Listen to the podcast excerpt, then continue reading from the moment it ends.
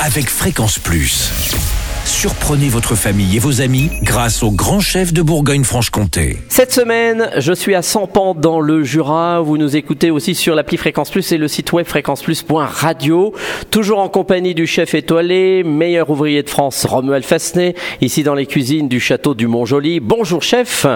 Bonjour Charlie. Alors, deuxième épisode, deuxième recette. On part sur une entrée pour un œuf mollet et son lait de comté et également, je crois, un petit peu de, de gaufre de, de gaude. De gaude, oui, les gaudes, les gaudes, le maïs grillé au feu de bois de Chaussin, de la maison Taron. D'accord. Hein, j'en mets un peu partout, j'en mets un peu partout. C'est vrai que c'est souvent, hein. Alors on, on le, on le sent pas, mais on, on l'a dans, dans beaucoup de plats. Ça m'apporte un peu de grillé et c'est sans gluten. Voilà, c'est Ah oui, important. c'est important. Alors, l'œuf mollet. L'œuf mollet. Alors le mollet, on cuit un œuf 6 minutes dans l'eau. Hein, voilà, Euh, il est le jaune est coulant, le blanc est pris. Alors nous en cuisine, on fait l'œuf parfait. Hein, T'as dû entendre Ah, parler bah, de bah, beaucoup de chefs m'en ont parlé. de Mais l'œuf à la parfait. maison, on fait un œuf mollet, ça suffit. Mais est-ce que l'eau, faut, faut qu'elle soit chaude au départ ou froide au départ? Ben, on met dans l'eau chaude. On le met dans l'eau chaude. Voilà. D'accord. On met dans l'eau chaude, on cuit 6 minutes, on le refroidit rapidement et voilà, on a un œuf mollet.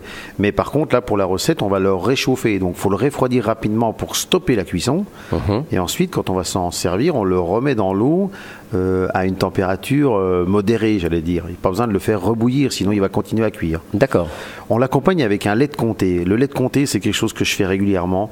Le lait de comté, je le fais toute l'année, mais c'est du lait avec du comté. Finalement, on fait fondre du comté dans du lait. J'ai à peu près 300 grammes de lait pour euh, 150 grammes de comté, mais les 150 grammes de comté, j'utilise deux comtés.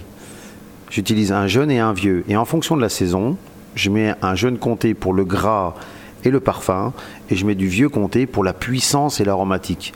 Alors là, on est en fin d'été, début d'automne. Si on nappe notre œuf de ce lait de comté qu'on a, a fait cuire, puisqu'on n'en a pas parlé, on le fait cuire jusqu'à frémissement, on le mixe, on le passe, et on vient napper notre œuf.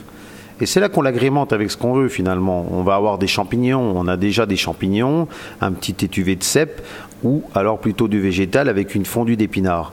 Eh ben, on va choisir un comté plutôt doux, plutôt parfumé, qui va venir, euh, qui va venir euh, apporter une harmonie dans ce plat. Et euh, c'est une émulsion, hein, c'est une mousse. C'est une mousse, c'est comme un cappuccino.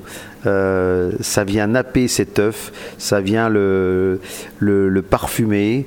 Et j'aime le faire en hiver avec de la truffe. Bon, c'est pas la saison, mais en tous les cas, ça fonctionne avec des asperges, avec des épinards, avec des pois, avec du poisson, avec un œuf de, chez la Fred à, à Champ d'hiver qui fait des œufs de poule magnifiques bio. Euh, ça marche aussi. Très bien.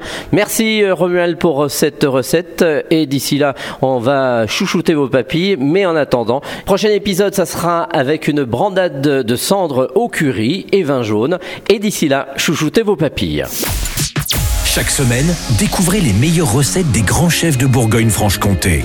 Du lundi au vendredi, à 5h30, 11h30 et 19h30, chouchoutez vos papilles. Fréquence Plus.